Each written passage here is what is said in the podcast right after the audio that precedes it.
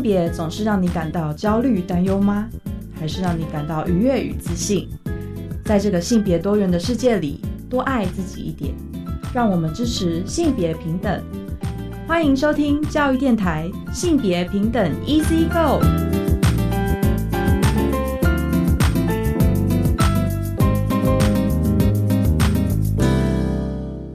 收听教育电台性别平等 Easy Go，我是玛丽。不知道大家新年有没有去哪里玩呢？今天呢是大年初一哦，在这边其实也要祝大家新年快乐哦。就是终于在忙碌了一整年之后，我们迎接了农历新年。当然，今年新年其实过得比较早哦，所以其实我感觉前不久才跟大家就是有点像是一起许下今年的那个国历新年的新希望，然后很快的在三个礼拜之后，我们就迎接了今年的农历新年哦。对，那其实，在新年期间，不知道大家有没有什么样子的规划哦？我们今天其实是，我觉得有点像是新年特辑哈。然后在等下的性别大八卦呢，会跟大家分享哦，关于跨性别者过农历新年的时候，如果遭遇到亲戚的灵魂拷问哦，那该怎么办哦？那这个其实是由伴侣盟跟雅虎新闻合作的一个相关的讨论哦，我觉得其实非常有趣。那稍后来跟大家分享这个新闻。今天的性别慢慢聊呢，我们其实也就是环绕着新年的一个主题哦，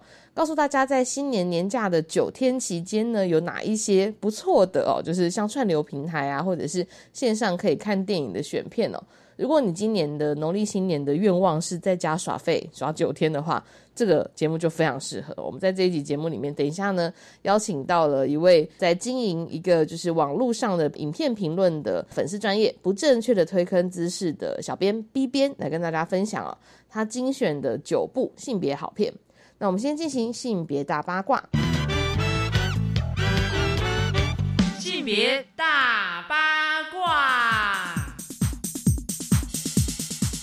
今天的性别大八卦要跟大家分享的新闻哦，是关于跨性别者在农历年期间呢，要如何面对家人、亲属、好友的灵魂拷问哦。那这个新闻其实是来自于雅虎奇摩新闻，他想要推出一个深度报道的专题哦，让更多的读者一起认识台湾的故事。第一波就推出了所谓跨性别的专题，关心这些游走在性别的光谱之间的跨性别者哦。所以大家可以想象一下，就是通常我们在很多社群媒体上，然后在过年前后就会看到很多新闻啊，是在写说哇，亲朋好友尴尬的问答大集合。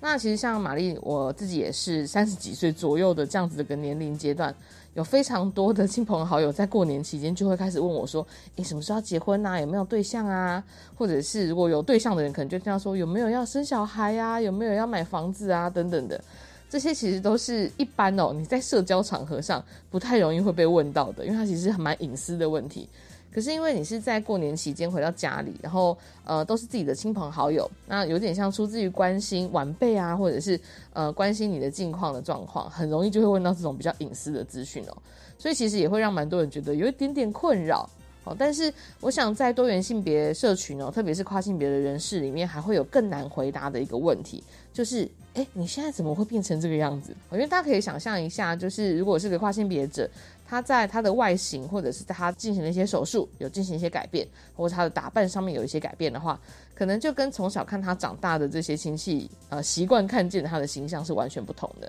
所以对于跨性别者来讲，农历新年会是一个更呃，有点像是需要很多技术指南哈这样的一个就是期间。所以其实虽然新春团圆是家人团聚的温馨时刻，但对跨性别者来说，在这个报道里面用了一个形容词，我觉得其实蛮贴切的哈。他说这是一场豪赌。所以其实他们的这个报道里面是有跟一个 NGO 团体一起合作，就是台湾伴侣权益推动联盟。那我们以下就简称伴侣盟，有邀请到他们的倡议专员哦，陈专员一起来聊这个主题哦。所以其实他就有分享到说，跨性别者逢年过节的处境可以分成下列三种。第一种是不被家庭接受、无家可归的跨性别者，自己会跟呃自己的朋友一起聚会哦。那第二个是他会把自己跨性别的身份给隐藏起来，所以你可以想象一下，假使你是个跨性别女性，那你的头发可能平常会留长的嘛，所以他可能就会把马尾竖起来，然后可能就会做一个男性的打扮哦。那跨性别男性呢，可能就打扮的会比较中性一点。如果是进行过荷尔蒙疗法的人，那他声音可能会有些转变嘛，所以可能就会讲说啊，我是感冒啦，或者是我是抽烟，所以我的声音就变得比较低沉了，这样子来去做回应哦。那第三个就是比较少见的案例，就是以跨性别者的身份直接现身，出现在自己亲朋好友的面前。这其实真的是需要非常大的勇气哈。就像我说的，因为你要面对的是可能从小到大都看着你长大的，或者是照顾过你的家属啊、亲朋好友啊等等的。所以呃，当你要用一个不一样的身份出现在他们面前的时候，可能也会引来家人更多的好奇哦。所以事实上，我觉得这真的是一个蛮蛮辛苦也蛮勇敢的决定哦。所以像陈专员他就有透露，其实像这一种就是公开现身的方式，它不仅需要十足的勇气，还需要运气。另外呢，即便呃你可能就是会被家人有点像是不被接受，或者是有一些冲突的话，你要离开家庭了，那你可能还需要所谓的经济能力，好，因为可能接下来会有一段时间需要跟家人好好的讨论，好好的协商。所以事实上，我觉得这真的是蛮困难的哦。那在专访里面，他们其实除了访问到专员之外，也有访问到当事人哦。比方说，像是从男跨女的宇轩，他其实就是少数的第三种，也就是跟家人直接现身出轨哦。所以他自己的经验来说呢，其实家族的杂音有多少，在于跨性别者出柜之后能不能扛住各界的压力，还有一个很重要的是家人是不是支持哦。所以其实像宇轩的妈妈，她接受了她男跨女的身份之后，只要有人问起啊，她就会很自然的，妈妈就会跟街坊邻居讲说：“哎呀，她现在已经变成女生了啦，下次见到她你要叫吴小姐。”因为家人是非常坦然接受这件事情的。对于当事人而言，宇轩其实他就会觉得，那这就是一个很强大的支持力量嘛。所以即便是在过年的时候，好非常常会收到来自亲朋好友的灵魂拷问哦。但是宇轩自己其实说，他自己呢。是蛮能够勇敢的来去回应的哦，但他自己有听过蛮多的例子，就是跨性别者跟家人出柜，但是家人没有办法接受，以甚至有直接断绝关系，没有办法再往来的，所以就没办法一起团聚过新年哦。那另外还有一位是接受荷蒙治疗的 Devon，他是属于第二种，就是掩盖自己身份的状态哦。所以今年呢，是他首度以他的就是嗓音改变了，或者是他的体型也改变了哦，比较魁梧一点的体态去跟家人见面。他就说他自己已经想好了一个说法，去跟家人解释说啊，因为他自己变胖了啦，然后所以身材看起来比较不一样。另外呢，可能是因为感冒的关系，导致声音比较沙哑哦。所以对他来讲，这种一年才见一次面的远房亲戚哦，可能不知道怎么解释，直接把他掩盖过去会比较方便。但是明年可能他会不会还用一样的借口呢？因为事实上，你在用荷尔蒙疗法之后，你的身体会一直有不一样的转变嘛，可能会越来越男性化。他自己其实就有想过说，哎，反正明年见到的可能是不同的亲戚，说不定还可以再用一样的借口。除此之外，David 还有分享啊，他身边的跨性别朋友也会因为父母有要求说，一年就只有这一次面会跟亲戚朋友见面，你就暂时跨回去吼，回到你出生的生理性别就好了。不然大家的心里都会很难接受哈，所以其实呃对面他可能也是了解，那其实像他自己的经验也是，每年回去见到外公外婆啊，其实外婆都会嫌他说，哎，是女生啊，就应该要留长头发，要学会做菜啊等等的。那 David 他其实也会为了要让外婆开心哈，除了留长头发这件事情之外，比方说有一些要学会做菜啊、做家务等等的，他都会尽量配合哈。所以其实大家也可以想象一下，就是像 David 刚提到的这一种主题，应该算是某种性别分工哦，传统的性别分工的角色。那这件事情其实可能也会是蛮多长辈对于呃就是孩子的一些期待。那如果说不想要引起冲突，那这可能真的也是一个比较有点像是缓和一点的方式哦。我觉得像刚刚提到的这些就是不同的故事和案例里面，真的都是日常生活当中跨性别者会接收到的一些困难点哦。所以其实像陈专员他也有提出说。如果说有呃，就是跨性别者去找他们去做询问或者是讨论的话，他都会请跨性别者来评估一下，他现在有没有勇气出柜，或者是他要怎么样做出柜。所以，即便是在这种跨年期间，出柜的议题可能也还是会存在在多元性别社群当中哦。我觉得，如果说你自己在家里过年的时候也会碰到一些灵魂拷问的话，其实应该也很能感同身受哦。作为跨性别者，他要面对的可能不只是这些比较个人隐私的问题，性别的隐私也会是整个他在呃要跟家人沟通的时候会面临到的蛮大的挑战。所以，如果大家关心相关的新闻的话呢，未来还是可以持续追踪伴侣盟的一些讨论哦。今年可能会有一些像是手术免换证这样子的一个诉讼的争取权益的过程哦。那欢迎大家持续的关注。以上呢就是今年新年特辑的大八卦哦。那稍回来在性别慢慢聊，我们再来跟大家推荐新年期间适合看的九部性别好片。稍回来性别慢慢聊。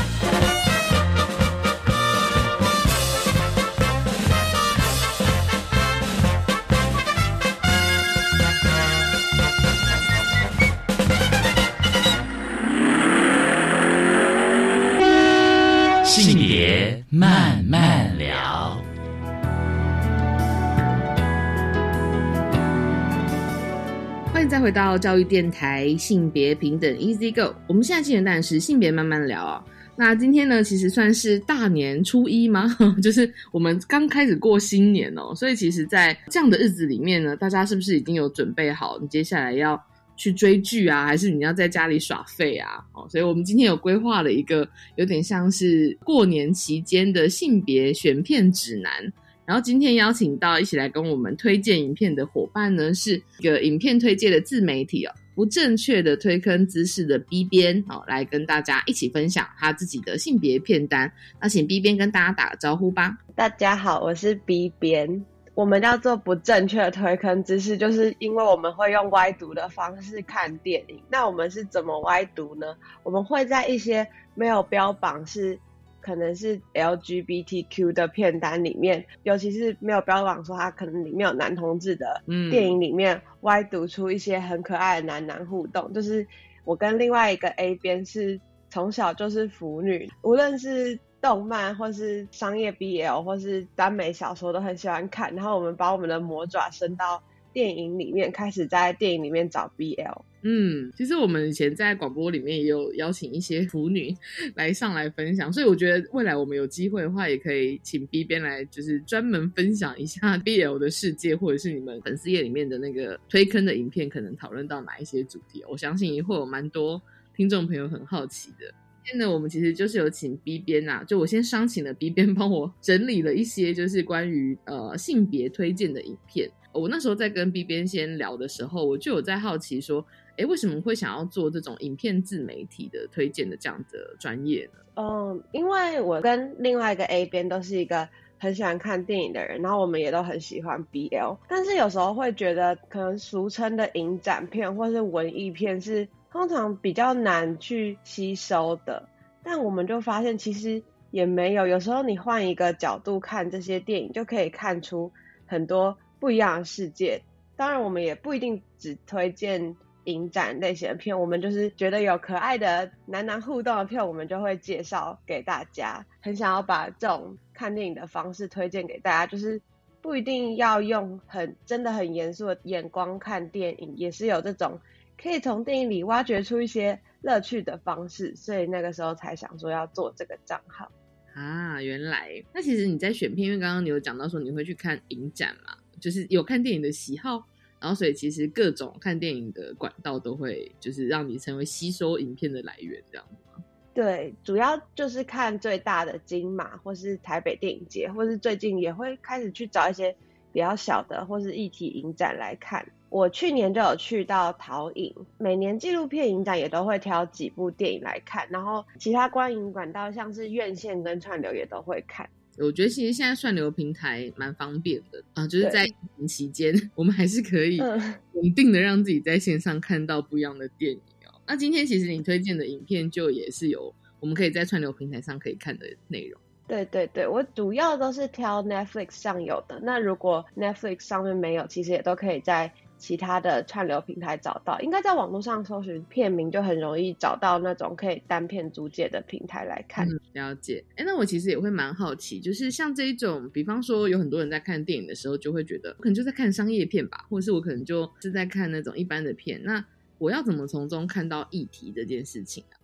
我今天也会介绍一些感觉是相对比较可能会被觉得是商业或是比较。看起来没有那么跟议题相关的电影，但是我觉得很多时候并不是说一部电影是商业片，或是一些电影或是影片是比较面向大众的，里面就不可以承载议题。那我今天也会介绍一些可能相对比较合家观赏，然后可能会乍看之下没有跟议题有关的片。我觉得议题片只是一个。被划分出来的片型。其实我身旁也有蛮多喜欢看影片的朋友，但是有些人就会讲说啊，我喜欢看都是一般商业片啦，不像你们就是呃，好像什么影片里面都会看到议题，商业片里面感觉就没有什么议题啊，我只是纯粹看爽片而已。对，但是因为像我在看那个 B 边的专业里面介绍，甚至有介绍到蛮多商业片，可是还是可以看到不同的议题，不会因为它是不是商业片，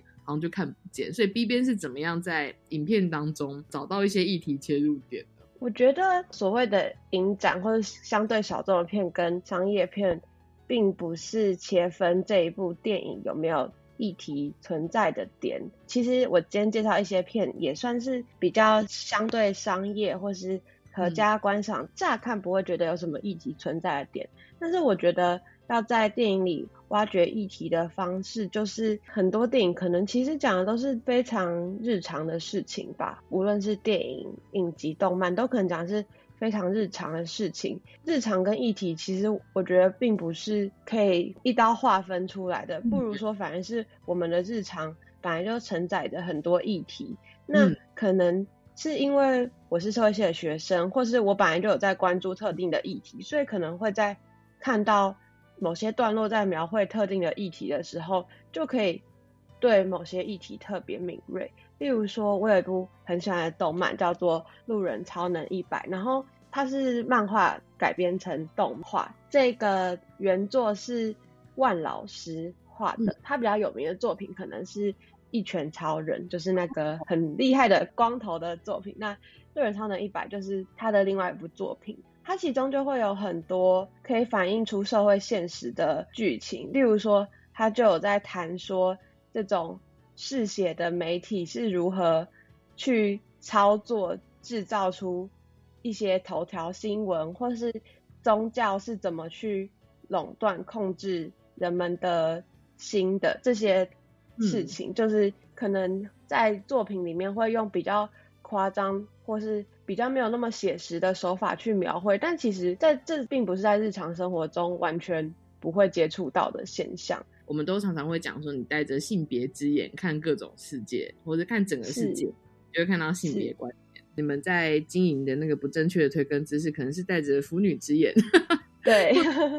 你带着社会系学生的你关心的议题之眼，在日常生活看待你喜欢的影片，都可以找到类似的议题切入点。啊，有点像是一个蛮好的练习。呃，如果说听众朋友其实也是喜欢看影片，或者是有些人喜欢看影片，有些人喜欢看书，有些人喜欢看舞台剧哦等等的，都还是可以做这种练习，就是把自己关心的主题跟你在观看的这个娱乐享受，或许也可以有一些对话。刚刚 B B 有提到说，因为本身有社会系的训练嘛，所以其实让你在很多主题的时候。会看到蛮多不一样的议题的，就是因为像这个那个专业，其实介绍的是跟腐女啊、BL 有关的视角。对，那你自己在看电影的话，你觉得你平常会关心的视角或者是议题可能有哪一些呢？我觉得议题片的话，我会蛮喜欢看一些是我本来就有兴趣的议题，然后呢是看导演以什么样的方式诠释议题的。就拿去年的。影展来讲好了，因为我是一个在看影展片前都会很认真的把片单看完，然后就包含有哪些片，然后他们的简介是什么看完的人，所以很多时候如果是影展挑片的话，我就会去倾向看一些我觉得没有想过可以以这样的议题切入去讨论某样的特定的视角去。切入讨论某些议题的电影，例如说去年的金马影展有一部片叫做《片场风暴》，它其实是在讲说一个剧组他们想要拍希特勒的故事，结果希特勒演员临时出了一点意外，所以他们就派了一个一开始很温驯的人，一个在片场工作的人去当希特勒演员，然后他就这样子。慢慢的，随着剧情的推进，越来越走向本来是一个很温驯的人，结果变得 很手辣这种感觉。因为我算是对转型正义或是二战的历史也不到熟悉，但就是会去了解一些相关的事情，所以那个时候看到哇，是用这种方式切入，就觉得蛮有趣的。你假设从一个片场，但是那个演员放在很残暴的这个历史人物的角色上。慢慢的被推进到成为一个就是残暴的人的那个状态了。在影展中，然后他可能原本是在讲某个主题的影片，但是你会把它扣合着，像是转型正义啊，或者是其他你关心的议题。那性别议题其实也是 B 边很关切的议题嘛。对对，那我们在稍后的那个影片里面呢，其实我就是请 B 边帮我们整理一些，有一些是在串流平台上你可以看见的，那有一些可能像 B 边刚刚说的，在那种单片的内容里面可能可以看到的这些不一样的影片哦。在稍后面那一段，我们再跟大家推荐一下，就是片单。所以听众朋友呢，在这个时候已经可以把串流平台打开，然后开始准备 加入最爱。对，我们在年节期间就可以一边看影片，然后一边来追加或者是增进你的性别知能。好，那我们第一段呢，就先分享到这边，先休息一下。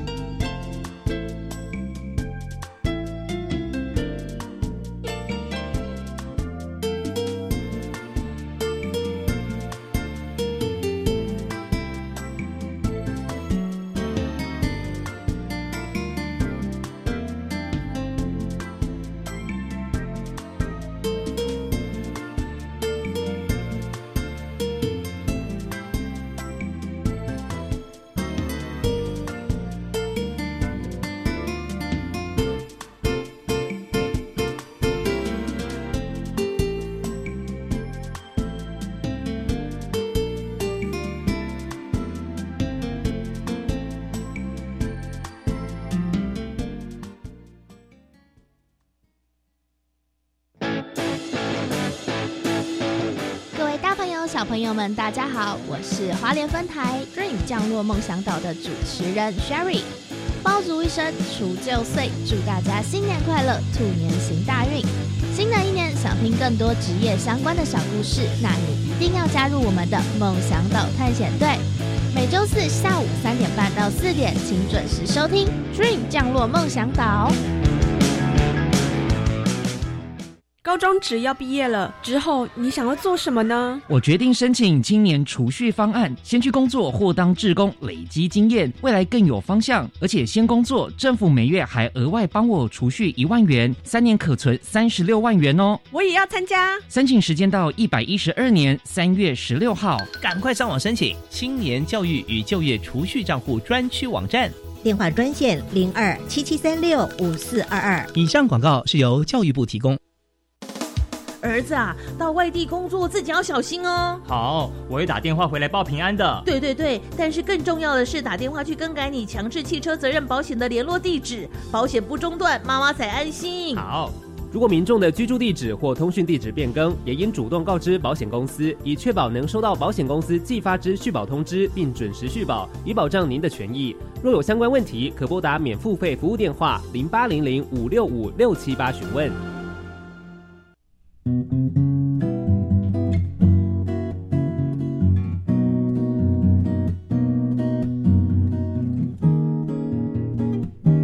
我是苏命苏米恩，你现在收听的是教育电台。我，朋友们，就爱教育电台。耶耶耶。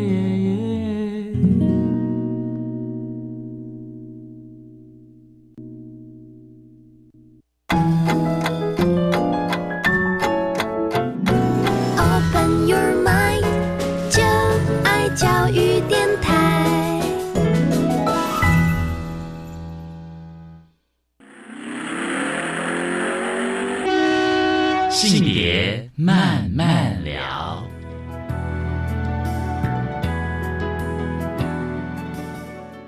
再回到教育电台性别平等 Easy Go。我们现在进的当然是性别慢慢聊。那在上一段呢，其实 B 边呢有跟我们分享，就是他自己在观看影片的时候，其实都会带着不同的议题之眼哦。那我们在这一段呢，就要正式的进入我们的春节性别好片推荐。那其实呃，B 边帮我们带来了九部影片哦，我觉得超级贴心，因为年假就九天，你刚好一天可以看一部。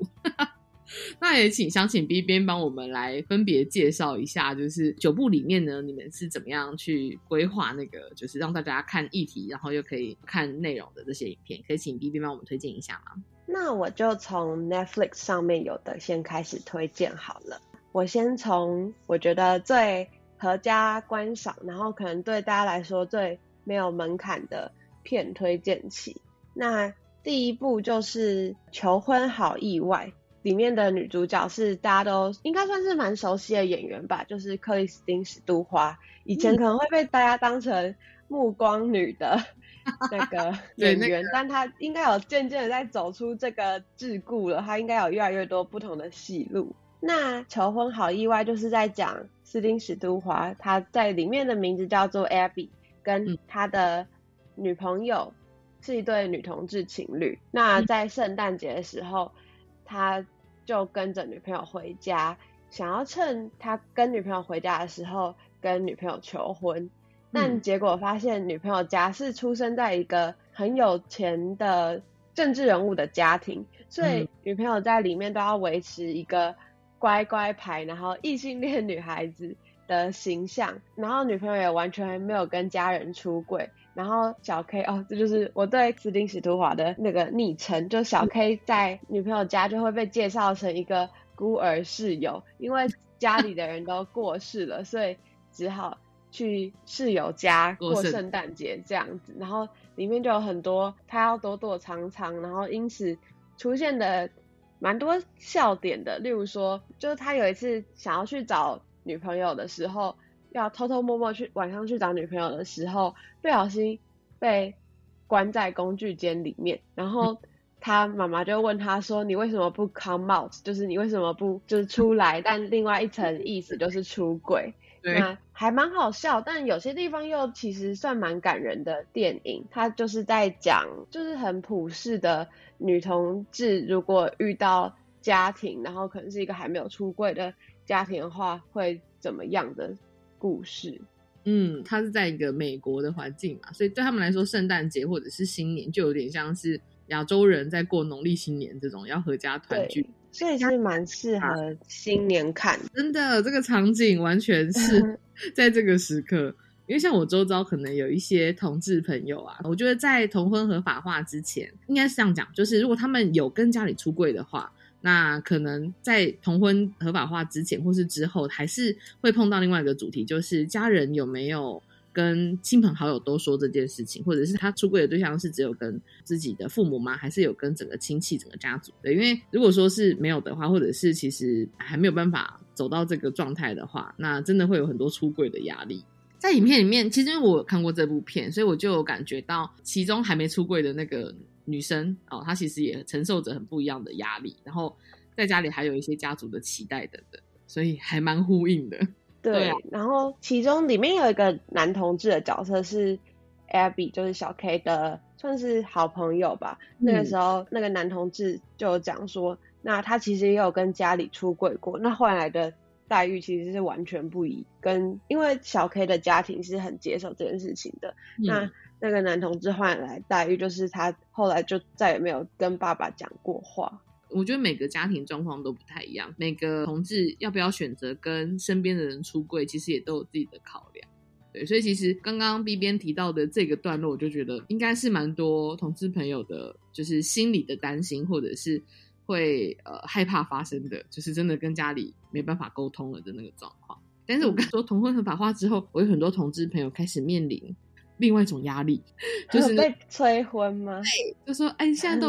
结婚了 啊，我们都接受了啊，你要不要结婚？就出现了异性恋可能也会碰到的催婚的可能性的这样子。我觉得蛮有趣的，就是刚刚讲的那个男同志的角色，我觉得他也是一个。为这部电影增添了许多喜剧调性的角色吧。他一开始就听到小柯要跟女朋友求婚的时候，就跟他说：“你也要进入这个异性恋的婚姻的牢笼了吗？”我觉得很有趣，真的。那像这种就是我觉得比较欢乐的，然后甚至是其实那种商业片的内容，真的是蛮好入口的。大家可以先从求婚好意外。开始新年的性别片单哦，是那还有另外一部可能也是比较商业，或是我记得他在台湾上映的档期，其实那个时候就是贺岁片的，嗯，就是叫做《男儿王》。《男儿王》讲的就是有一个叫做曹启明的中年男性，他突然被公司裁退，然后那个时候他才刚买新房，而且老婆又在怀一个宝宝。所以他就是为了家庭的生计疯狂找工作，那后来就是误打误撞进了一间叫做男儿王的夜总会。男儿王每天晚上都会有变装皇后，就 drag queen 的表演。那他就有一天在因缘机会下，又被迫代替一个临时被抓走的 drag queen 上台演出。那后来意外的成为里面的红牌 drag queen 的故事。那感觉有一种乱入，但没想到变成最厉害的人这样子。对对对，然后里面也会有一些人看他不顺眼，或是有另外一些人就觉得很好啊，帮我们的夜总会赚大钱。所以这个比较像是在讨论可能呃多元性别里面的一种不一样的样态。就算他是个异性恋，但他也有点像开启了自己 扮装的工作开关哦，然后可能也会变成有趣的跟不一样的多元性别社群互动的那种感觉。嗯，对，就是无论是曹启明本人，或是他的家人，都其实是在很多相处互动之中，慢慢的去了解或是同理跨性别者的。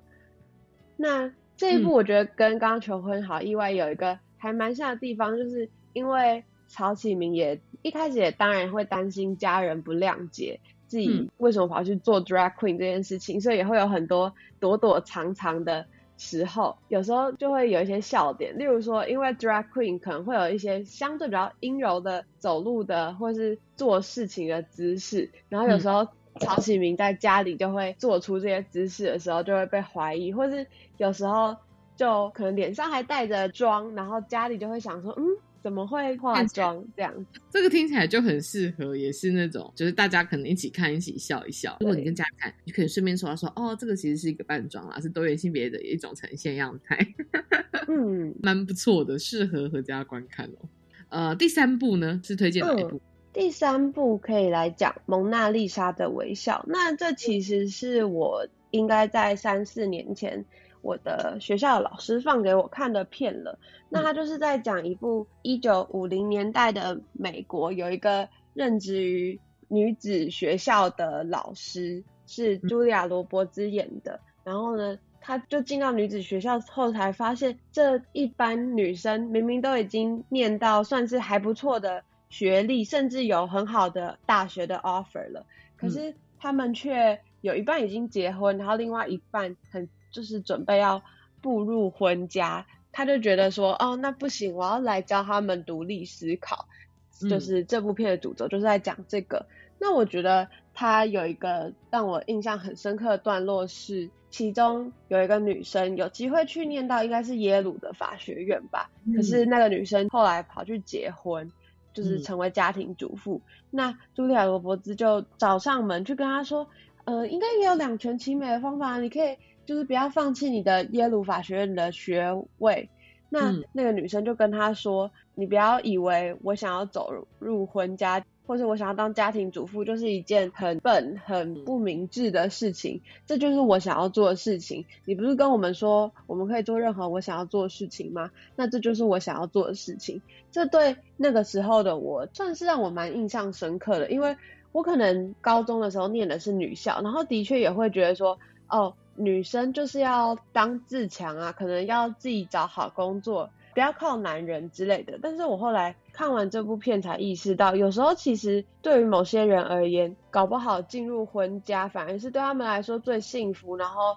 最可以保全自己的经济状况，或是最让他们开心的事情。那好像也没什么不好。没错，我觉得，嗯，这部片那个时候让我印象蛮深刻的地方是这边，因为其实像 B 边说到的这个，其实也是女性主义蛮重要的一个精神，就是它并不是在讲说，如果说你接触了女性主义，你就一定要成为怎样怎样的女生，或者怎样怎样的男性哦。我觉得女性主义在讲，其实就是你可以成为你自己想成为的那个样子，不管它是什么哦。所以我觉得。刚刚听到 B 边介绍这部片，让我勾起了我过去看这部片的感想，所以我 要立刻来看。默默的也把我的片单做了更新。好，那我们 段落呢，再请 B 边继续帮我们介绍一下这个九部片单。后面我们还有六部，那我们先休息一下。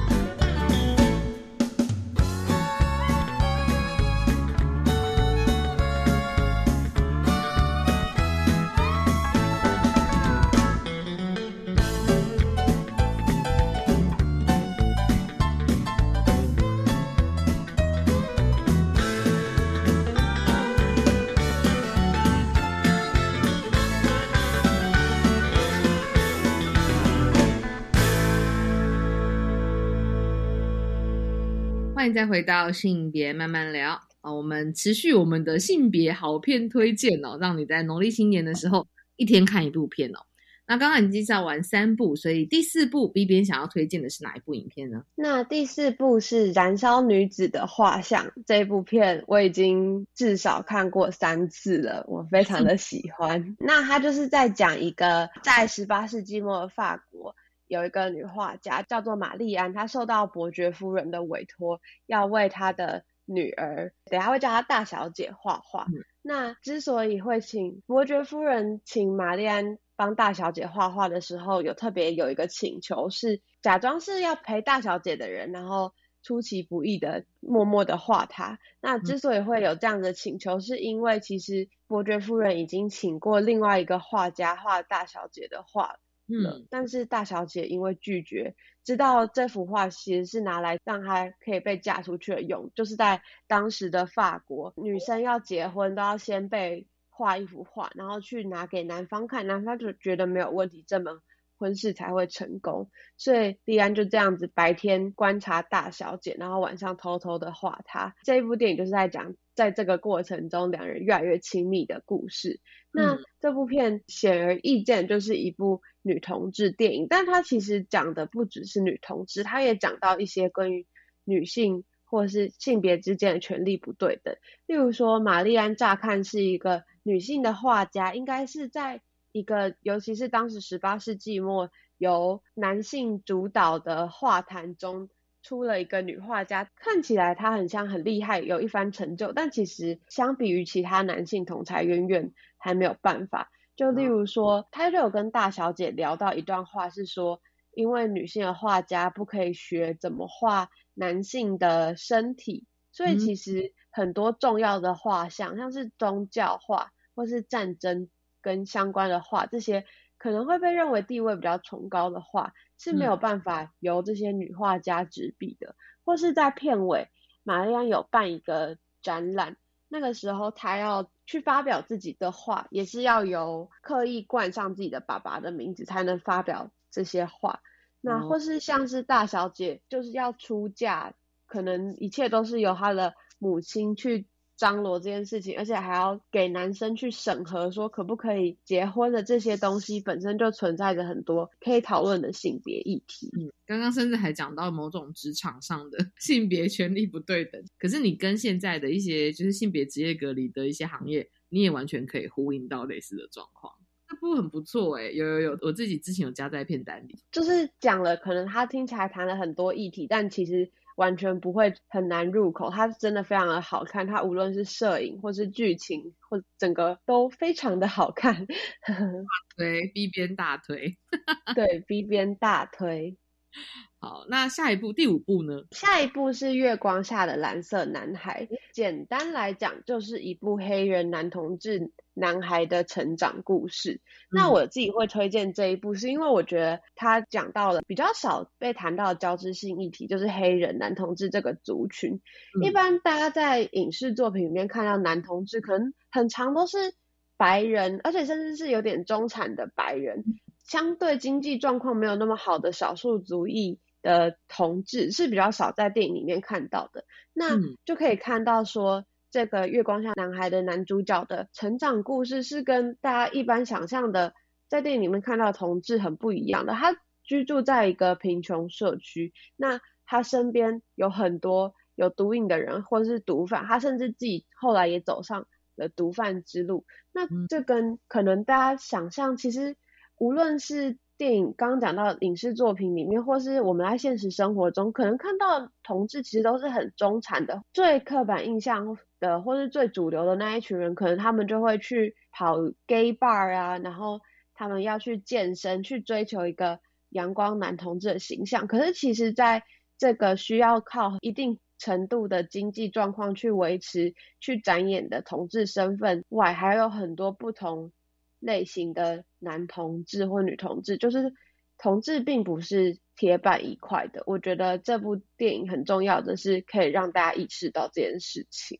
嗯，特别是交织性，也是我们常常在性别教育里面会提醒大家，就是呃每个人都有很多身份或者很多不同的，不管是像刚刚说的社经阶级啊，或者是一个人身上有好多好多的议题。其实交织就真的是我们必须要看见、想要练习看见的主题哦。嗯，那下一步呃，是不是我下一步也是要讲跟交织性有关的电影？下一部叫做《两人之间》，那它讲的就是老年女同志，它就是在讲两个已经算是奶奶辈的女同志情侣，那他们是邻居的关系，而且其中一个已经有成家了。那他们本来想说。可能因为就是已经成家那一个奶奶的丈夫已经过世了，所以就想说，哦，那好像差不多可以远抛下一切远走高飞了。结果那个有家庭的奶奶就突然生病，那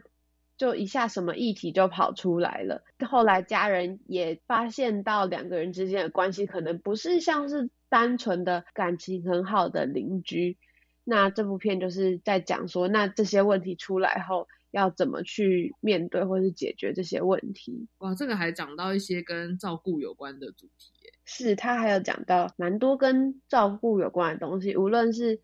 这个家庭要怎么去照顾这个奶奶，或是作为伴侣的人要怎么去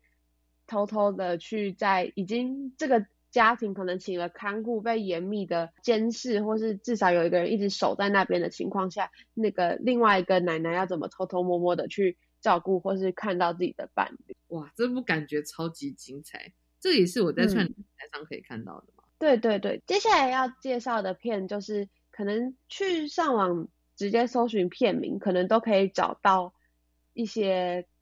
片源。看的嘛，通常会有一些可以单片租借的网站。那如果找不到的话，也可以去一个叫做 OTT 影音搜寻平台的，就是 OTT 是英文的 OTT，就是字母，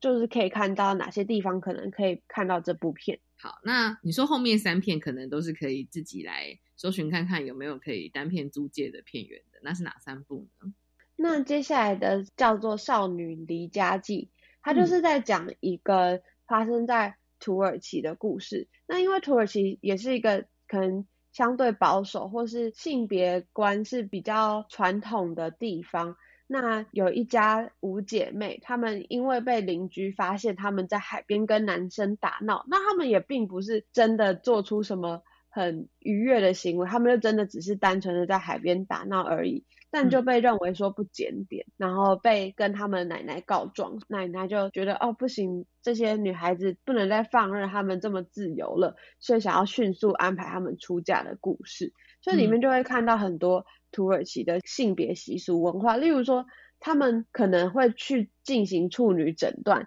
里面应该是二姐的人，她其实还是处女，但是因为在初夜的时候没有流血。所以就被就男方的家庭带去诊断，她是不是其实不是处女？可以看到这个文化对于处女的某种疯狂的执着，也可以看到说，有时候大家都觉得说家就是避风港，就常有这么一句话，但其实家对于像是刚刚也有提到的一些还没有出柜的同志而言。或是家对于这些土耳其的少女而言，不一定是避风港。同时，女性，例如说他们的奶奶，也可能是维持父权秩序的角色。我觉得这是这部片值得去注意的地方。真的耶，《少女离家记》好，那其实还有两部，对不对？第八部跟第九部。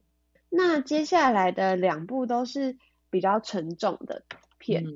第一部叫做《正发生》，它是。去年的诺贝尔文学奖的得主的半自传性电影，它因为是在讲他的半自传性嗯电影，所以它是一九六零年代的法国，就是它的背景是一九六零年代的法国，那个时候堕胎是完全没有合法的，无论如何就是堕胎就是会受到法律的惩罚。那女主角是一个学业成绩优异的文学院女生，她叫做安，她就意外怀孕了。所以她就为了要把这个小孩子拿掉，四处奔波，然后因此成绩一路前涨，然后也因为焦虑说到底有没有机会拿掉这个小孩，而且又因为身边人可能都担心受到牵连被法律制裁，所以让她孤立无援。他在这个过程中怎么去堕胎把孩子拿掉的故事，呃，应该说很多人就真的会讲这一部是惊悚片，因为它会有一些真的。非常写实到让人会有一点不忍直视的画面存在。我觉得这一部在剧情上也不会到很难，但就是观影体验上可能对于有些人而言会比较痛苦，所以放在我们倒数第二片。对对，最后一片呢？那最后一片叫做《迷雾中的孩子》，它是一部纪录片。大家可能会觉得纪录片会相对沉闷，但是。我觉得它也有很多可以发人深省的议题，或是它其实有一些可能会被觉得精彩吗，或者是让人印象深刻的段落。那他在讲的是一个叫做赫蒙族，或是可能大家会比较熟悉的称呼叫做苗族，是在北越的一个少数族裔。那他们有一个叫做抢婚文化的习俗。就是每年新年的时候，男人可以带着他的亲友，把自己喜欢的女生抢回家。虽然女生的亲友看起来是可以出手阻阻拦的，但因为很多原因，例如说面子问题，所以其实只要抢婚发生了，通常女性都可能会变成别人家的人。在这个抢婚习俗下，其实很多女生是还没有成年就已经要出嫁，然后被迫终止学业，然后要育儿去维持家庭的。本片其实是跟拍一个，主要是跟拍一个叫做琪的女孩子的生活。那她被抢婚的时候才十四岁多。那我觉得本片很有趣的，就是呈现出一个很矛盾的状态。她的琪的妈妈看起来在女儿被抢婚后，就是很焦虑的打电话问她，然后跟她说：“啊，你裤子的带子要拉紧，你尽量不要跟那个男生睡之类的。”然后也会讲说：“哦，女儿不在了，她两个女儿都被抢走了，那怎么办？”但其实。又因为碍于家庭的面子，跟其实其也有一个弟弟，之后也可能会成为抢别人，就是抢其他女生的人，所以其实又碍于这些问题，其的妈妈其实又不是真的很积极的在阻止这个婚事。然后另外一个点则是，其实，在导演后来的映后座谈有提提到，虽然我们一听到抢婚都会觉得这是一个可能很不文明，然后就是很明显的听起来就是一个。对女性的宰制，但其实对于抢婚的这些荷尔蒙族人，也有一说，是因为你是被硬抢过来的，所以如果你女方只要过得不好，就可以去